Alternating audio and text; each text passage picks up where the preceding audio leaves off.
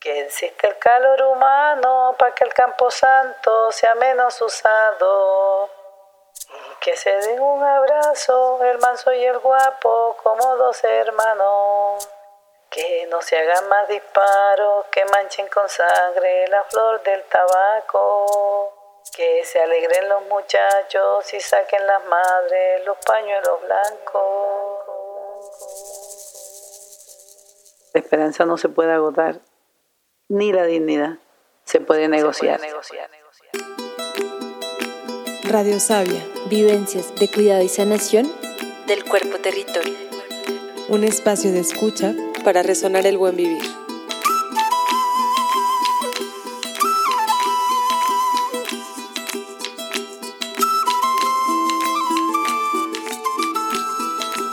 En esta temporada 2 estaremos escuchando relatos y prácticas desde las voces de mujeres defensoras territoriales, sanadoras comunitarias y guardianas de conocimientos ancestrales.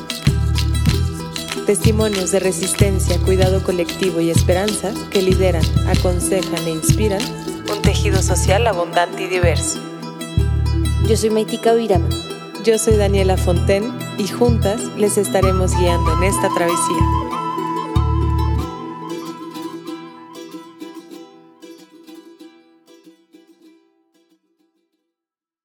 En los Montes de María, Colombia, en medio de la guerra y del abandono del Estado en el año 1994, un grupo de comunicadores y gestores culturales creó el colectivo de comunicaciones Los Montes de María Línea 21. Durante más de 27 años, el colectivo ha puesto al servicio de la paz en los territorios la creatividad, la colectividad y la convicción de que todas las voces merecen ser escuchadas. La comunicación popular nutre el compartir, lo común y la intención de informar y entrar en relación con el otro. ¿Qué pasa cuando la comunidad está amenazada por un contexto de guerra? Abrir espacio a las vivencias de los territorios se vuelve una labor de resistencia, un acto de supervivencia que requiere de valentía y de un profundo amor por la vida.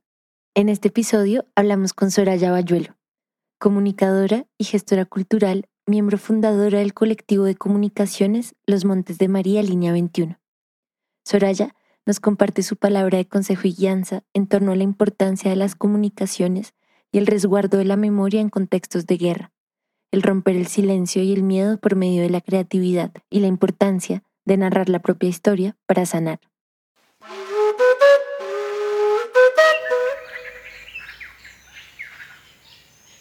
Bueno, mi nombre es Soraya Bayuelo. Yo soy nacida en Colombia, en el norte de Colombia, en una región que se llama Los Montes de María, Carmen de Bolívar.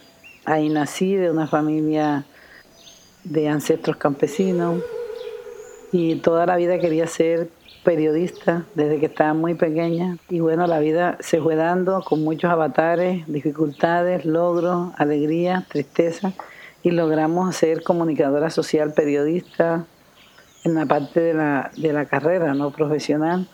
El colectivo de comunicaciones Montes de María Línea 21, como siempre lo hemos dicho, nace en una banca rota del parque principal del Carmen de Bolívar, cuando un grupo de jóvenes de la época nos dedicábamos a hacer radio en la emisora que teníamos acá regional local.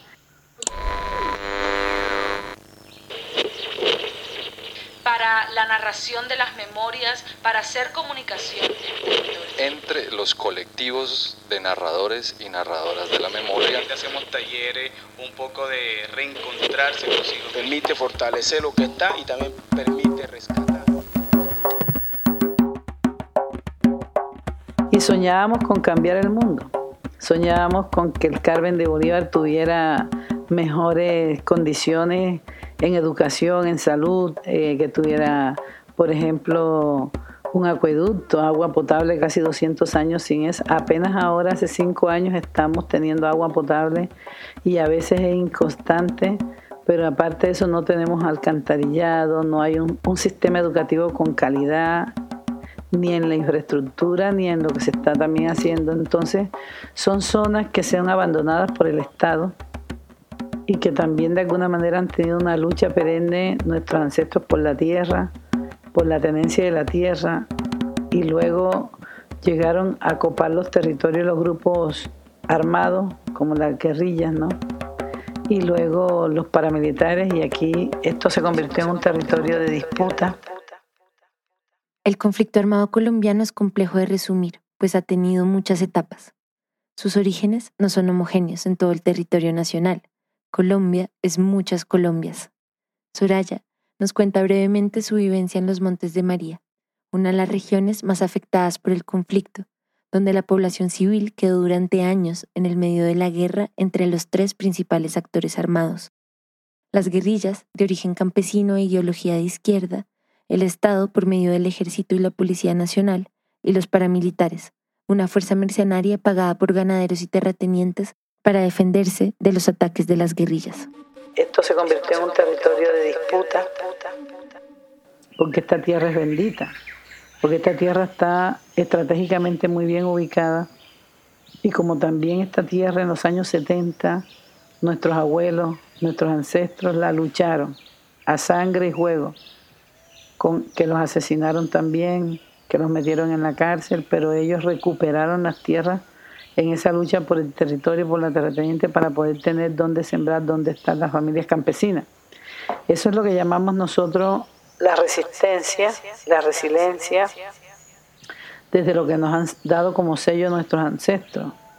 Y eso era una asociación de usuarios campesinos que hizo más de 800 tomas de tierra y que lucharon. Esas mismas tierras hoy, para que ustedes comprendan el contexto y por qué se da después el conflicto armado acá, son las mismas tierras que luego suceden los desplazamientos por las 105 masacres que se dan. Como yo soy desplazada de los montes de María, de esta composición, porque mataron a mi sobrino. Del año 93 mataron a Donicel, me mandaron un papel. Y en ese sentido, ese despojo de la tierra arrasada es donde vienen luego los empresarios y muchos a sembrar monocultivos y hacer ver que en este territorio es, un, es una, una, región de agroindustria cuando nosotros no tenemos agroindustria, nosotros somos de vocación agrícola, campesina, con una economía sustentable y sostenible, desde el sembrado de los productos tradicionales, de la semilla sana, de todo lo que nuestros abuelos iban dando de generación en generación. Defender eso cuesta la vida a veces. Y luego pueda que aquí no haya grandes minas para el extractivismo como está pasando en otras zonas de Colombia. Mm, y entonces acá esa tenencia de la tierra para poder sembrar este tipo de monocultivos como la teca, como la palma de aceite, como, como la, los maderables, como sí, nos viene a reemplazar de alguna manera nuestros cultivos tradicionales. Hasta la dieta de los pueblos la cambia. En resumen, el conflicto armado en los Montes de María, como en Colombia, se da por la disputa de la tierra. Romper el silencio, vencer el miedo, exponerse, entregarse, cambiar las reglas del juego. Para abrirse espacio, respirar, crear juntos, vida digna, resistir, recordar. Y cómo nos aislaron. Quedamos abandonados totalmente del Estado.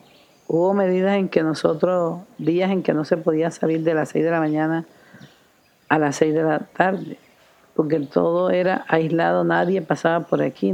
No era posible ir a los territorios porque estaban minados en el campo, minas, minas de explosivos, ¿no? Antipersonas porque no se podía ir porque estabas en medio de un conflicto armado, así de sencillo ya. Nos pusimos a pensar cómo nos íbamos a narrar nosotros. En adelante, cómo íbamos a hacer nosotros como comunicación comunitaria, alternativa, transformadora para el desarrollo, como tú quieras ponerle el apellido a esta comunicación que es para la vida, para transformar las vidas también, para cumplir los sueños, para lograr que se pueda expresar el pensamiento en libertad como un derecho muy humano. Consecuentes con eso dijimos, ¿qué hacemos?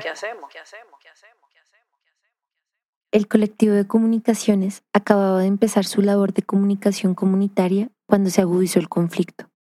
En sus comienzos y con los mínimos elementos técnicos, lograron tener su canal de televisión comunitaria y producir más de 14 programas semanales, en los cuales daban voz a los saberes, las manifestaciones culturales y los acontecimientos del pueblo.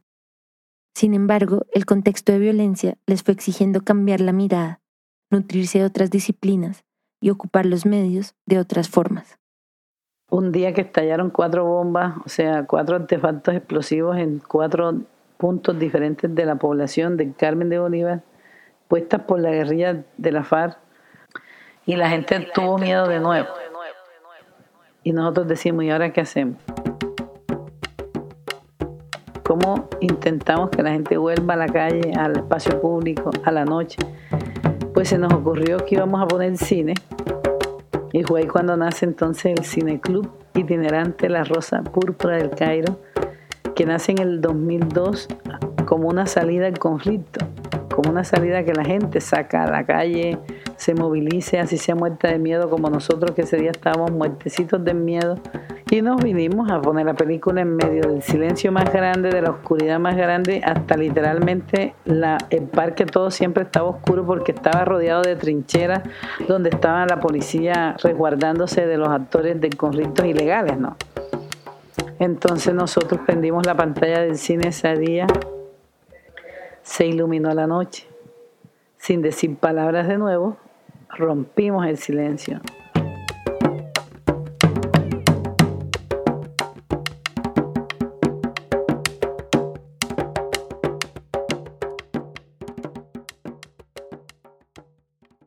Al ver que podían ocupar el espacio y generar redes de confianza en pleno conflicto por medio del cine, el colectivo de comunicaciones Los Montes de María Línea 21 empezó a caminar el territorio y proyectar películas en comunidades cercanas.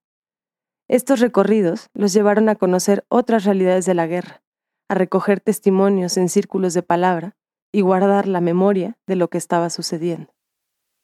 Nosotros nos fuimos muertos de miedo, pero también con mucho coraje a que escucháramos en unos pequeños grupos que yo le llamo la camacuna de la memoria, para poder narrar, para poder vivir. Entonces, cuando descubrimos que en pequeños círculos de la palabra, sean niños, jóvenes, mujeres, campesinos, víctimas, todas del conflicto armado, que es con quien trabajamos en los últimos tiempos, cuando esto arrancó en el territorio del conflicto, nosotros dijimos, no, vamos a apostarle a la paz, vamos a apostarle a la salida negociada del conflicto, por eso apoyamos el proceso de paz de Colombia. Por eso caminamos la palabra, por eso seguimos narrando y seguimos eh, grabando y pintando y haciendo espacio para que la gente hable, para que la gente se escuche, para que la gente converse, para que la gente se reconcilie, ¿sí? Porque una cosa es hacer en La Habana el proceso de paz y otra cosa es en los territorios. Cuando se rompe todo, hay que volver a pegar. Y la comunicación para nosotros ha sido una de las herramientas potentes para poder construir y tejer de nuevo la vida, la esperanza, para tejer la confianza, que es lo primero que se pierde en un conflicto armado, ¿sí?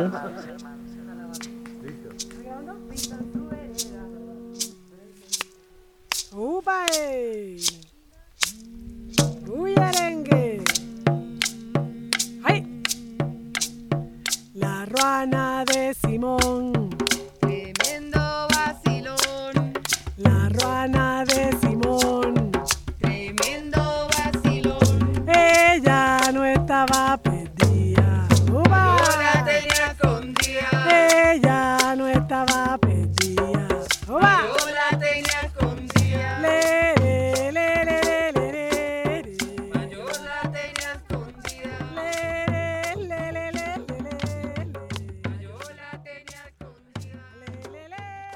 Hacer memoria en medio de un conflicto armado es una labor de dignidad, no solamente para los sobrevivientes, sino también para los ausentes. Para el colectivo de comunicaciones, resguardar los testimonios de la guerra se convirtió en una parte central de su trabajo. Al guardar la historia de los pueblos, decidieron que éstas tenían que ser escuchadas y vistas por los propios habitantes de los territorios. Es así que se propusieron formar un museo itinerante que viajara a las comunidades, nutriendo un relato que no solo narra las atrocidades del conflicto, sino que también enaltece las vidas perdidas y siembra historias de esperanza. Fue así que nació el mochuelo. Soraya nos cuenta. El mochuelo es un pajarito muy típico de acá, que además es resistente, que le ayuda a la pájara a hacer el nido cuando ya vienen de regreso para hacer el nido a la cría. Y canta muy lindo. Entonces ese mochuelo que canta y entre más viejito está, canta más bonito.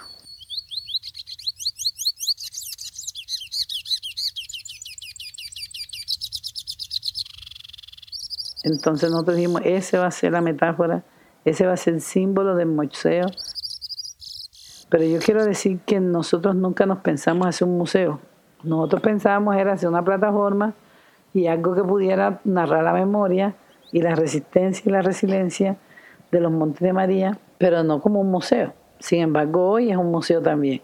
En sí mismo es una obra de arte que mide, que mide 18 metros de largo, 12 de ancho y 5 de alto y que es una que pesa 35 toneladas y que tenemos que transportarlo en cuatro camiones de pueblo en pueblo y ya he hecho hoy siete itinerancias. O sea, sí se puede. La gente misma es la que narra, la gente misma es la que ayuda a hacer museo, la que la cuida, la que se apropia y la gente misma es la que hace también el festival. Dicen que cuando una vivencia dolorosa se vuelve historia, está cicatrizando. Las cicatrices son memorias que quedan en el cuerpo como testigos de esas heridas que ya no sangran. Narrar ayuda a cosechar lo aprendido, a procesar, a limpiar, a juntar y a sanar las heridas no nombradas.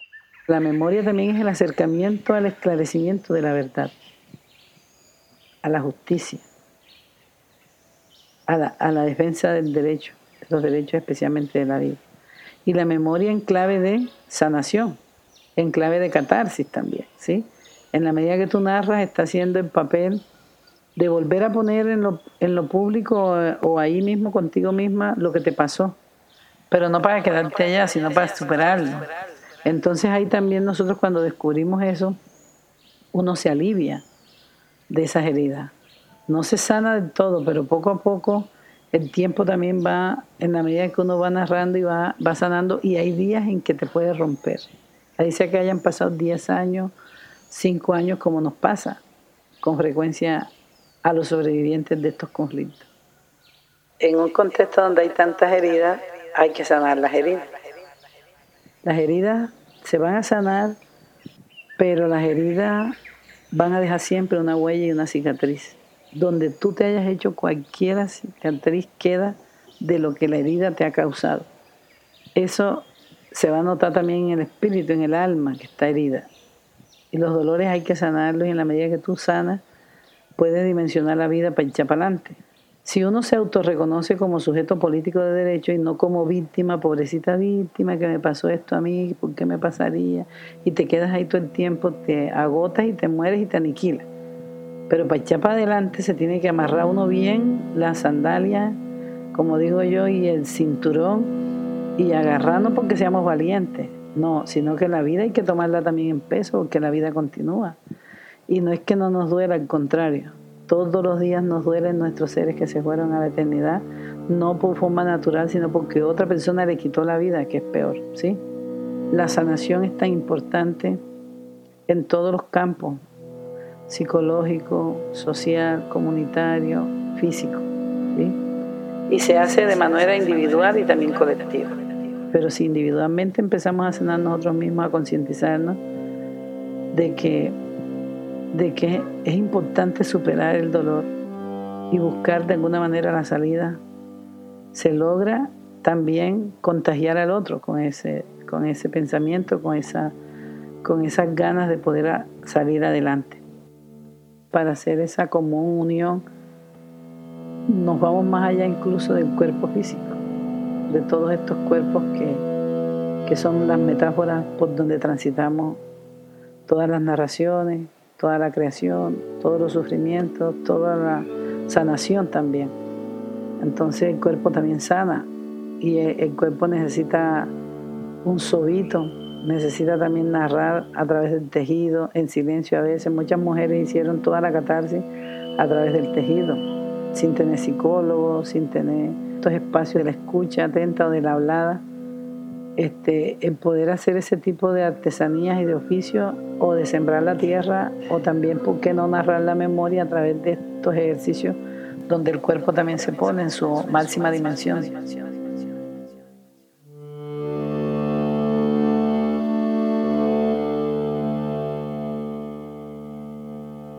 Abya es uno de los continentes más peligrosos para las personas que ejercen labores periodísticas o de comunicación alternativa.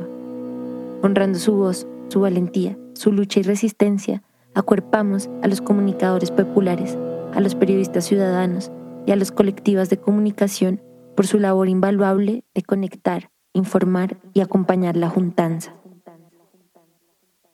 A todos los que nos escuchan, este, quiero decirles que la vida siempre se abre paso y que lo más importante de todo es abrigarla en todas las dimensiones y que además no perdamos la esperanza nunca, nunca, por más que nosotros tengamos situaciones difíciles en donde nos encontremos.